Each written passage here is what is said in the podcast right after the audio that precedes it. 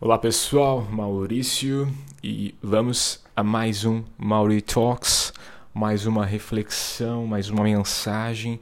Hoje falaremos sobre segurança e amor. A segurança é a doce ilusão que se vende como algo alcançável. Mas quando você se instala na realidade, você descobre e aceita uma infinidade de coisas que não estão sob o seu controle você tende a parar de sofrer e se abrir para a vida.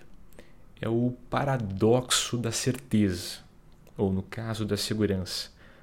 Mas a única certeza da vida é o fato dela ser incerta. Vou além, lidar com isso, ou seja, lidar com a incerteza inerente à vida, é uma das chaves para amar. Explico. Amar é amar alguém cujo destino, cujo final é completamente desconhecido. Amanhã, daqui a seis meses ou no ano que vem, essa pessoa pode não estar mais aqui.